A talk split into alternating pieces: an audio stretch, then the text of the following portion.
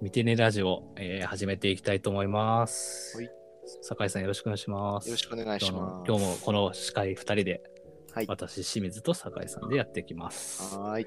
はい。で、今日の15回目ですね。割となんか節目な感じも確かにし。ますけど、うんちょっとね、あの、前の、前回の収録と間が空いてしまって、なんかそう久で々すねな。久しぶりで収す。録なんですけど、うもん。う4月、あの、新しい新年度始まって、うん。どうですか、最近、酒井さんは。忙しいなでんすかかもう、新しいこといろいろ始めすぎちゃって大変な感じになってます。 なるほど、なるほ ど。なんか新しく開発体制をちょっと変えてみたりとか、うんうんその新しいチームを作ったりとか、うん、忙しいですね。そうですよね。なんか、いろいろ新しくなりましたからね。まあそうで会す社ねの制度も新しくなった部分もありうまん。すし、それもありますね。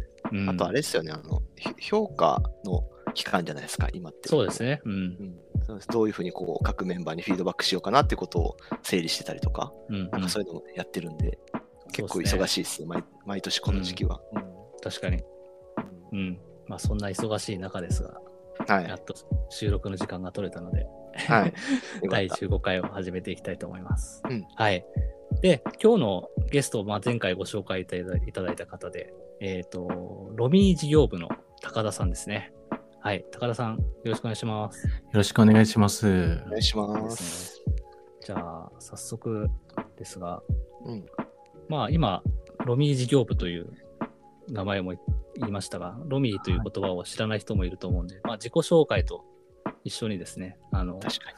まあ、うんと、 あのー紹介をしていただければなと思いますが、よろしくお願いします。はい。はいよろしくお願いします。はいえっと、改めまして、名前、高田真一と申します。ロミー事業部です。うんはい。で、えっとですね、私なんですけれども、えーまず自己紹介からですよね。はい、はあい、のそうですね。僕の話もその後そうですねはい。で、えっと、えー私、趣味なんですけれども、うんまあ、軽いところでいくと釣りとか、えーギターとか、まあ、サッカー とか、えーめっち趣ゃ味いいじゃなんないですすでけかど、そうですね まあそのあたりがちょっと趣味で、それをざっくばらんになんでしょうね、あのリフレッシュする形で取り組んでたりとかします。で、私ちょっとあの経歴があの、まあ、ずっと工業高校から高校入ってですね、その後高専に編入をして、大学に編入をするっていう編入を2回重ねて、えでー大学院で、えっと、新卒でメーカー。で、その後4年9ヶ月働いた後、ミクシーで、今社会人10年目となってます。えーはいおーで、まあそんな感じでずっとまあ工業系にいる、はい、男になります。なはるいほ。ど、なるほど。でですね、えっと、お今なんですけれども、ロえミクシーでロミの、えー開発エンジニアとして、えうーんうんはい、えーエンジニアとして働いておりますと。うんでロミなんですけれども、えー、とロミというのはあの会話ができるコミュニケーション型のロボットとなります。うんまあ、手のひらサイズのロボットなんですけれども、まあ、ぜひあの、えー知らない方は今期に、いあのロミとしてググってもらえれば、えっと一目で分かる分かってもらえるかなと思うんですけれども、うんまあうんえー首を横に振ったり縦に振ったりとかしてノンバーバルなコミュニケーションをしつつ会話をメインに、えっと会話で、えーコミュニケーションを取るようなロボットになっております。はないるほど。はい。ありがとうございます。あとなんかすごいいっぱいいろんな話をしていただいて、ちょっと一つずつこう掘り下げていきたいなと思うんですけど、まず趣味の話振ってもいいですか はい、よろしくお願いします。えっと、釣りとツイート、ギターとギターとサッカですー。ね。はい、サッカーですね。はいこ、れ、どれがまんべんなくやってるんですかそれまんべんなくなんですよね。それぞれの名前おーすごいえねすごい、割と多趣味な方ですよね、多分これは。ーそう ですねまあ極めてるというよりかも、基本的にリフレッシュでやってはいる。ああ、でも楽しめてるってことですよね、リフレッシュできてる。そうですねああはいいいですねうん。釣りは何を釣るんですか釣りは基本ロックフィッシュって言ったあの、いえーっと、根魚ですね。あの、カサゴだったりだとか、ほそういう魚を目当てに釣ってたりしますね。う。へ今ーロックフィッシュって言葉出ましたね。全然知らないんですけど。知らない。根魚、根魚。根拠あ根あ魚。。そういうなんか、あれですかあの、いわゆるテトラポットとかああいうとこにいるようなそう魚です、そうです。あああ、あいうところでへー結構待ってる釣りではなくて、自分で動いて探す釣りになるんですよね。あーなのでこう歩き回って暇がないというか、っていうのがまあ楽しくて、はい。へへえ週末行く感じなんですかこういうの。そうですね、週末行く感じです。うんまあ、あとは、結構やっぱ週末行くと人が人が多かったりしますので、うんうんうん有給取ったりとかして、ああ、なるほど、なるほど。ー。うんとうんうんえ、カサゴとかは、とって食べるんですかはい、食べます。おお結すごい。はい。ー、自分でさばいて。そうですね。ああ、い美味しそう。カサゴは煮付けですかやっぱり。と、唐揚げですね。あ、唐揚げか。えーあ確かに確かにえ。あ、美味しそうですね。いいですね。いや、めっちゃいいな。で、ギター、ギタそうですね。ギターはちょっと、なんていうんでしょうね。なんかこう、どこかで発表するとかではなくて、ー。はいはいはい。なんか朝寝起きが悪い、目覚めが悪い時ですね。目覚めが悪い時とかに、ちょっとずっと歌って、 目を 覚まして、みたいな。そちょれはなんか新しい な。っとこう、5分、10分休憩する時があったら、こう、それをひなんかひ弾いて歌って、こう、リフレッシュするみたいあ、な。歌、あー歌付きで。おあそお、うですすねごいですね。みたいなえ、これはいつからやってるんですか、ギターは。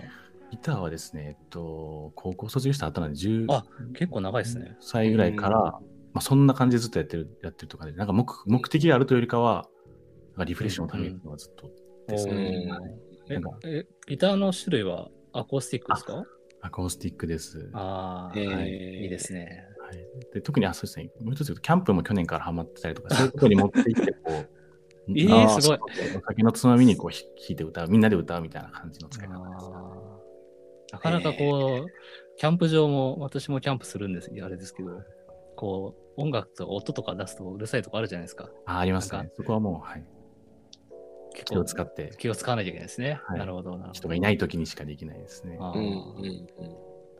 いや、でも楽しそうですね。で、もう一個がサッカそうですーね。サッカーは観戦じゃなくてプレーをする方ですかえっとフットサルをするのは、えーそうですね、ミックシーに来る4年ぐらいまでずっと、まあ、週に2回ぐらいやってたんですけれども、ちょっと機会をなくしてしまって、すごい。東京に来るタイミングで、はいはいはいただまあ、それまではずっとやっていて、でまあ、基本今はあれですね、えー、と見てる方になります。あーヨーロッパのサッカーあ、はい結構先日あの、楽しちそょううですねど FC 東京の、はい、応援あに行かせていただいて、あ、へえ。はいああ、いいですね。やっぱサッカー生で見るといいですよね。楽しいですよね。いいですね、あの空気感とかそうなんので。すよね。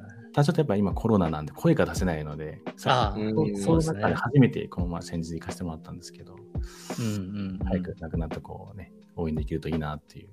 ななん、か、どっか解禁されたみたいなニュース見ましたけど、最近、あ、声ですか声を。あはい、そうなんですね。うん、なんかじわじわ来るかもしれないですね。声がそうですね出せる環境も。うん。私が応援に行かせていただいた試合も、その試合から、あの、確か人数制限がなくなったんうんうですけど、んなんかそんなう感んじになっているっていう。うん。うん。なんかついつい声出ちゃいそうですけど ね。 なんだかんだあのサポーター席以外のとこはみんなもう普通に喋ってるから。ですよう。ね。うんん。なるほど。わかりました。趣味の話。すごい楽しそうな話です。で、えーっと、大学院も行かれて、まあいろいろ高専とかも行かれそうてで、すね。な結構編入編入でいる。こうはんいか。それはなんか特別な経緯があったんですかあ、え、いいえ、 特にあーそうですね、あの、すごい単純な話で、はい。はいあ。うんの中学生の時に、あの、まあ、知り合いの、知り合いがですね、なんか基盤を手に持っていて、ほう。うんで、あ、なんかこれが、はその友達のお母さんが、はい。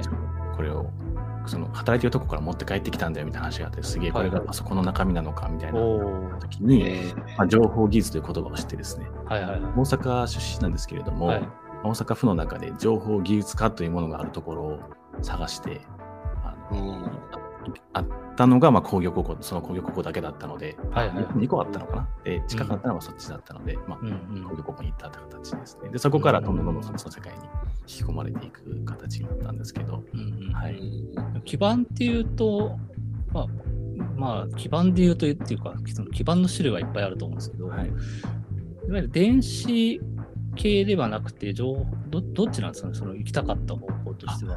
でえっとまあまあ、もともとコンピューターにもそれで興味があって、このその回路を見て衝撃を受けてで、うんうん特にその時なんかこう知識がなかったのでとりあえずまはあい情報技術だって言葉 を、 うんあの進んでいった形になるんですけど、まあ、はいはい結局、まあその工業高校も名前は情報技術科だったんですけれども、はいはい結構電子回路電気回路が多くてですね、はいはいはいはいはいやってることっていうのは、はいえー、ななんるかこほど。うなそっるちほをなんかそうですそこからその辺を行き来しつつ今まで来てるという感じですねど。。なるほどうんまあ、その辺が好きになって、はいまあ、専門的な知識も得て、はいまあ、そその大学院とかでも研究して、はい。そこからこう仕事へっていう話になると思うんですけど、やはい。っぱりその方向で、方向っていうか分野ではい。就職活動されてきた感じなんですかあ、そうなんですよ。実はですね、あの2013新卒なんですけれども、うんうん。まあ、新卒で入った会社はメーカーになるんですけれども、実は最後2社で迷っていて、その時に迷っていた会社っていうのが、メーカーとミクシーなんですへえ。ね。で、うんまあ、自分がその、まあ、電情報系と電気系をこう行き来してきたっていうのもあって、まああ、あ、それでうん、もう一つの軸がこう人を楽しませるというか、はいはいはい。あのなんかこう、なくてもいいんだけれども、あったらすごい楽しいよねみたいな、うんうんうんサービスすごい興う味ん、サービスとかプロダクトに興味があったら、その軸で探したときに、うんうん。まあ、サービスのあ SNS のミクシーと、なるほど。は、ないるそのメーカーになった形ですね。はほど、なるほど。いそれ、はい、はい。 まあ、その時に初めてあの笠原さんにも最終面接でお会いして、なるほど、なるほど。へあ、最終面接まで行ったんですね。あそうです最終面接行って、あのそうですね正直決め手がなかったんですよね。うんうん。で、うんその新卒のかん歓迎会ななんでしょうかね、その新卒うんうんあ内定者懇親会みたいな日がかぶってしまったんですね。はいえ。へえ。うんその時に、あ、もうこれどっちかに決めなきゃいけないってなった時に、うんうん人数で決めちゃいましたね。あの確率が あの、ちょっと同期が面白い人たくさんいたらいいなと思ってたので、はいはいはい。その時の人数で、あ、もうこ向こうが多かったのであーなるほど多かったですねへあえ。のへーはいそれは悩ましいですね。うんうん決め手がなかったか。なるほど。どっちもすごく魅力的だったので、すはいごい。なるほど。あんまり聞いたことないケースかもしれないな、自分うんうんの。うん。そっか、じゃあ、ミミクシーの一三新卒になってた可能性があるってことですね。僕らそうもで。すね。うんはいうんうん。なんとなく一三新卒のメンバーの顔が思い浮かんで、そその中の一人だったかもしれないなとか思うと面白いです。実は、何でしょうね、そのミクシーの対面接で会った方が、そのメーカーの同期になったりとか、へ え。この2社で悩んでる方がい周りに他にもいたってことそうなんでですすね。あね。ええ、面白い。当時。へーすごい偶然なのかもしれないですけど、うん、面白いですね。うん、なるほど。で、そのメーカーに入られて、はい。どんなことをされてきたんですかそのメーカーに入ってからはですね、実は電気と情報を行き来するというか、一回変わるんですけど、最初の1年半は、うんあ。のパンチルとズームのおお機能を持っている、えー IP カメラ、まあかいわゆるはい監視はカいメラですはいはいね、はいはい。のお設計をおしていました。おお、はいあ。その時代はそうか。確かに、そういう製品はもう世の中にあったのか。やっぱ少なかったですかね。どうなんでしょうね。いえ、えっと、その手の製品。はや、あの、あれですね、新しくはなかったですねあ。ーただ、なあるそほどうですね、はいなるほど。まあ、解像度とか、その辺とか、ああ。うんうんうんどんどんどんどんバージョンアップしてたっていう時代うん。にななるりほど、なるまほすど。ね。ズームの倍率とか。うんうんうんううんん。なるほど。特に私が対応した、メインで対応したのが、あのすごい寒い地域で使えるようになる。本当にマイナス何十度みたいな世界で、うんうんうんえっと使うようなすごっ。ところの対応で。へえ。で、電源、まあ、そういう寒いところあので、例えば今のスマホのを使おうとすると、電源が入らなかったりとかすると思うんですけれども、うまあ、そういうのをこう、すごい昭和の回路でですね、IC とかを使わずに内部を温め てから、一旦電源を落として、でつけるみたいな、回路えすごいあの昭和の回路を作ってました。へそれは、どっちかっていうとハード寄りの方が多かったんですか、はいそその時はもう完全に電気回路設計です。電源回路設計ですね。あはい、で、うん、あ。えでもなんかその、パンチルトみたいなのってソフトウェアが絡みそうな気がするんですけど。そうい。えっと、パンチェスのはクいロープに関してはあまりそこまで設計をしていなあくて、はいはいはい過去の資産を使っていた形なんですけあなるどほそどこも、でも、あのー、えーやっぱり300、例えばすごいその360度回転するんですけれども、うん1時間とか何時間かけて 1, 回転とかっていうふうな制御をしようとすると、かなりそのハード側の方のえー制御の、うん制御設計もしっかりしておかないとできなかったりするのでうん、うんうんうんー。はいいやー、すごいな。全然知らない世界だな。うんすごい寒い世界の、なんでしょうね、テストって難しくてですね。ですよ結ね局その電源が最初入るか入らないかっていうところが大切になってくるんですね。うんで、そのカメラをおちゃんとそのマイナス何十度っていう世界設定いうので冷ま冷ますのにですね、8時間とかか かるんですよ。で、うん電源を入れるじゃないですか。でうん入れる入れたその1回で落ちてしまうと、もうあやりやり直しというか、やり直し。大変ですね。時間テ冷スまトして大変だな。温まるのにも1時間、2時間かかりますので、あーすごいな。ー すげえ。でまあでも、そういう地域っていうかね、環境でも使えなきゃいけないというか、使うニーズっていうのは絶対ありますからね。そうですうね。ん。いやーすごい経験をされてますよね。で、なんか、事前にいただいた情報によると、フィリピンのオフショアの。これはですね、大学院の時の話になあり、ますそうなんですか。はいあーでええ大学院でオフショアがあそうですどねう関係あるんですか 大学院の時に、あの、まあ、当時、まあ、M1 の時ですよね。えっと、まあ、やっぱりこう、当時ってメーカーが結構、日本のメーカーは苦戦、まあ今もまあ、苦まあ苦戦は続いているんですけれども、はいまあ、続いてるかと思うんですけれども、はい当時、まあ、かなりこう、暗かったというか、かなりもう、ええっと、中国のメーカーとか、うんう韓国のメーカーとかには、えーの勢いがすごい時代で、んうん。まあなんでしょう、このまま行くと、あの、まあ、中国もかなりお金とかを持っていって、多分こう、他の国がまたさらにこう、なんて言うんでしょうね、えー中国みたいな感じになっていくのではないかと思ってて、でうんうんその時に、まあ、フィリピンとか多分その次の候補に来るんじゃないかなと思って、まず興味があったっていうので、うんまあそこでのこう、不詳開発、まあ、ちょっとした縁がありましてですうね、んあのちょっと不詳開発の経験という形で、現地の方に混ざって、2ヶ月ほどですかね、あえーしてたんですそういうことか。オフショア開発をただ依頼したとかじゃなくて、はい一緒にあ開そ発うをですしたと私が現地に行って、あ現地の方と一緒に働くという話です。ーだからへ、ーえ近くーからみんなからブレスユーと言われるような環境で すね。えーおおっていう、その時に初めて。 なるほど、なるほど。すごい経験されてますね。フィリピン、現地でのその開発って、はい、なんか、ここが日本と全然違うみたいなのあるんですかああ、いえ、なんか、そうですね。あのうん具体的にその開発っていうことは正しいとかわからないんですけど、んまあ、主にやってた業務ってのは QA になるんうんです。うんうん。 QA と、あと、ローカライズうん。これですね、うん特に iOS のアプリと組み込み系の、まあ、カーナビの、ア iOS のアプリとカーナビのその、うんカーナビの本体ですね、うん。うんえーっと、QA と、うん。おーまあ、ローカライズをやってたんですけれどうも、ん。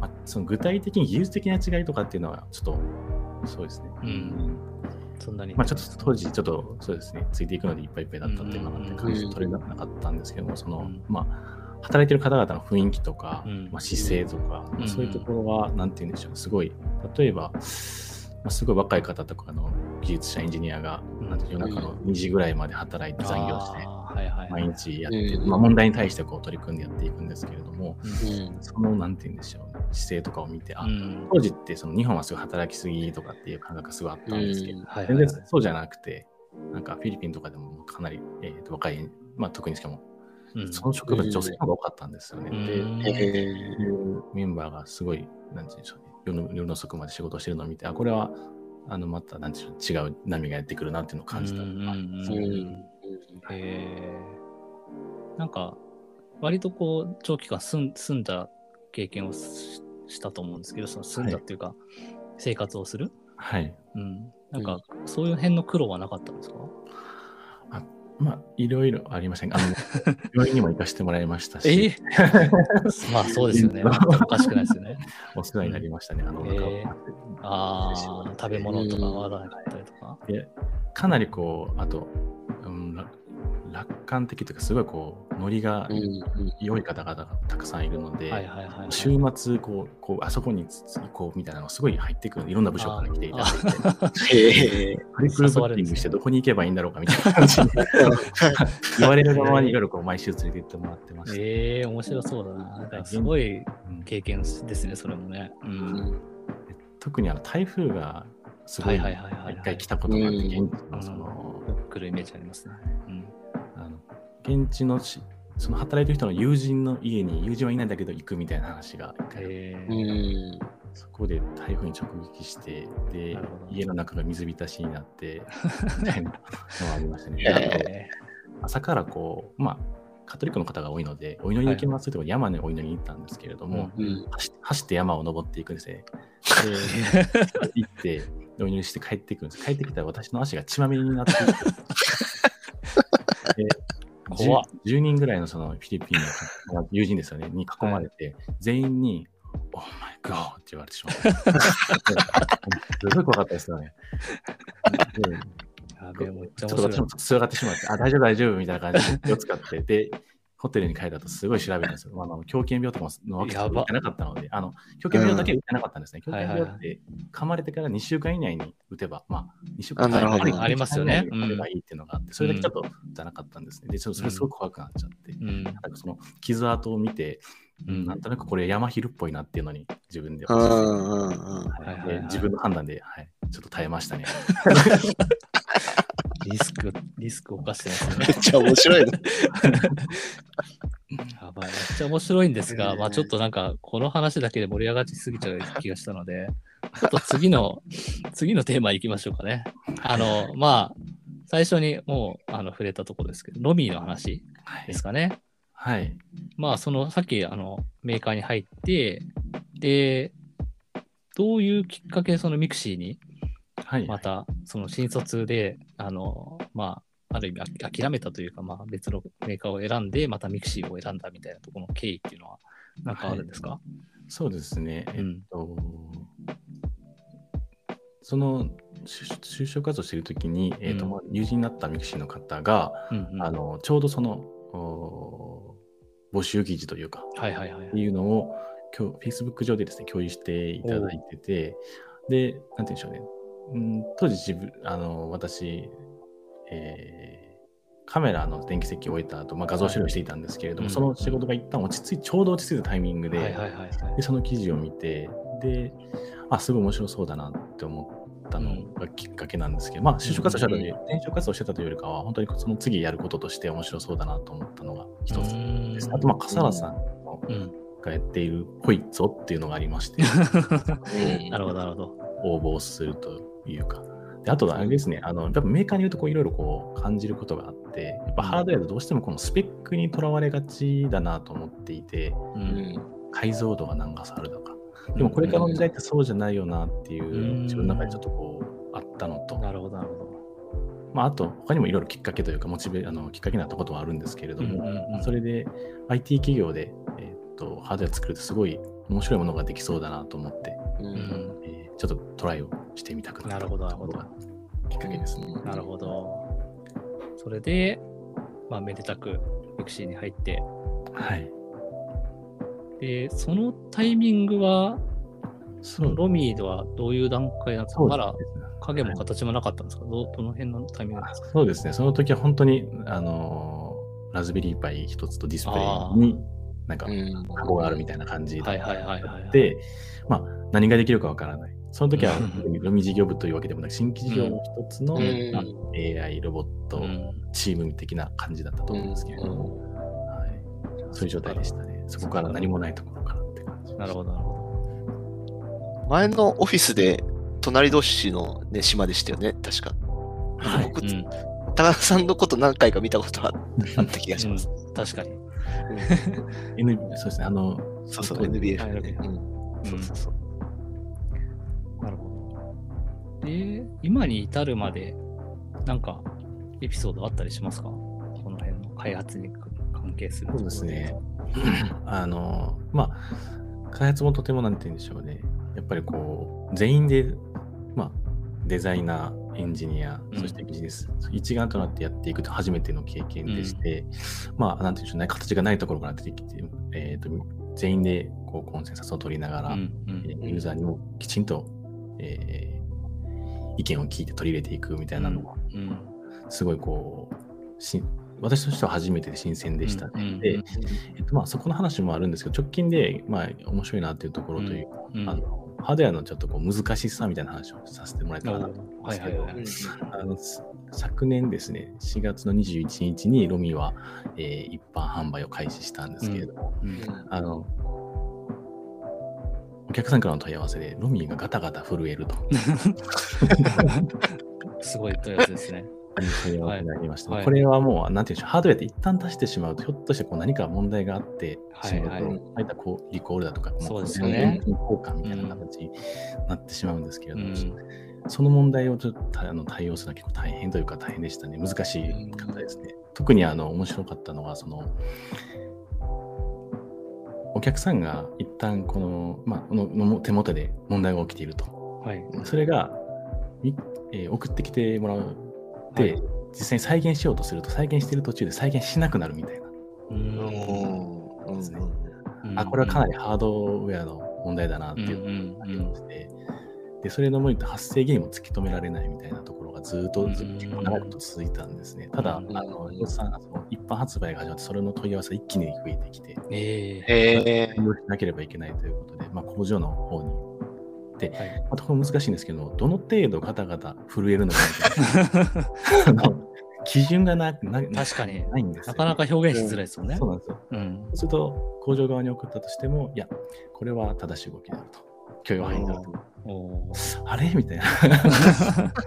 結構こう、で難しいね。まあそういう時は本当にやっぱこう足を運ぶしかないんですよね。足を運んで、うんうん全員で目を見て、あ、うんここおかしいよねっていうところで、まあそこから解析していくんですけれどうも、んうん。うんはい、そういうところがすごく難しいというか、えそれは、まあ、結局解決はした話なんですそよね。うですね。。はい、うん結局解決はしてまして、で、うん。まあ、あのじゃあどこに問題があったのかって話なんですけれども、うんあの海の中って2つのもサブモーターが入っていはいて、はい。ではいえっと、首を横向きに回転、パン方向に回転、うんで縦方向にチルト方向に回転するんですけれども、まあ、それのサブモーターの中の中にですね、えっと、ポテンションメーターっていうものがあるんですね。はいはいこれは今、どの角度に折るのかとか、うんえっとそういう、えっと命令を取ったりとかうん、与えたりとかするところなんですけれども、えっとさらにそこの中にですね、えっと修道士っていうパーツがあるんですけども、うん。そこがある原因で錆びてしまう。ーえー錆びるさま、い簡単に言うと錆びるなんですけれども、はいはい錆びてしまうっていういうところが問題で、で、まあ、それを結局何かっていうと、まあ、本当のそのモーターを作るところですね、組み立ての海外のベトナムの工場なんですけど、それは、さらに向こう側、2つぐらい向こう側ですね、うんうん我々から見たうん工場なんですよ。そこで一瞬手の上に乗せてしまう。実際にへというのが原因で、あの震えてしまうみたいなのが分かって、まあ、その辺のそのプロセスとかを変えて、まあ、直していくのと、あとは、まあ、 その問題が起きたときに、まあ、制御ソフトウェアの制御ですね、うん PID 制御のパラメータとかを変えて見えなくするみたいなうん対応。なので、えーといくつかの対応で、今は発生ほぼなしなるいほど。ですね。いやー難しい問題ですね。すごい。でも突き止めたのもすごいですよね。そうですね。これもあの前あそうです、ね、メーカー時代のあの、はいはいはいアンティルトズームに、ははいはいはいカメラでも似たようなものが実はあってですねああ。へーその時にこうまあ経験があっていうか、まあはいはいはい経験で、あ、あの辺怪しいなみたいなのがありすまごしい。た。だすごいな。絶対私なんか思いつかないです。 なかなか生ものを使っているというかう。ん。あーソフトウェアだけの世界だとやっぱりわからないことですよね、これは。うん。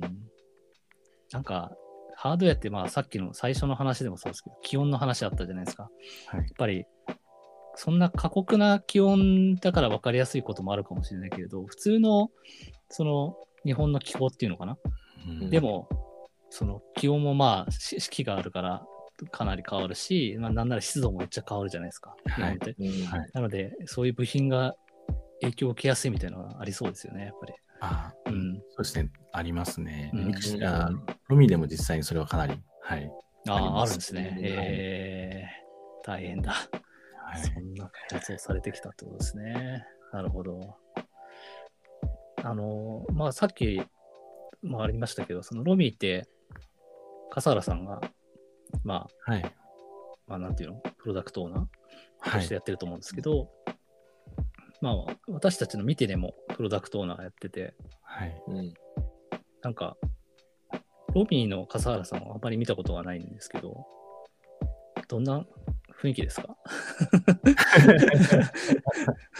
そうですね、うん雰囲気は多分そこまで変わらないんじゃないかなと思いつつ、そうでなするほね。なんかでも、えー一緒にやっぱ働いてみて、やっぱりこの、うん笠井さんと働くっていうのもこう一つのモチベーション、私がそのミクシーのモチベーションでもありましたので、うんそういう観点でちょっと見ていると、やっぱりこだわりというか、ううんんそういうのがすごい強いなっていうところは感じますね。やっぱ一つ一つしようとか、そうです機よ能ねに。関して。うんうんやっぱ一緒だ。見てでも、やっぱ使用理解とか、まあそうっ SNS すねミクションの時も感じましたけど、うん。何でも知ってますよね。 うん。それ二つやるの、すごいっすすごいです。 まあ、二つをやりながら、なんなら、そのね、会長という立場でもあるから、会社全体のことも知らなきゃそいうけでないすし。よね。う。うんん。すごいですよね。うん。なるほどです。そんなところかな。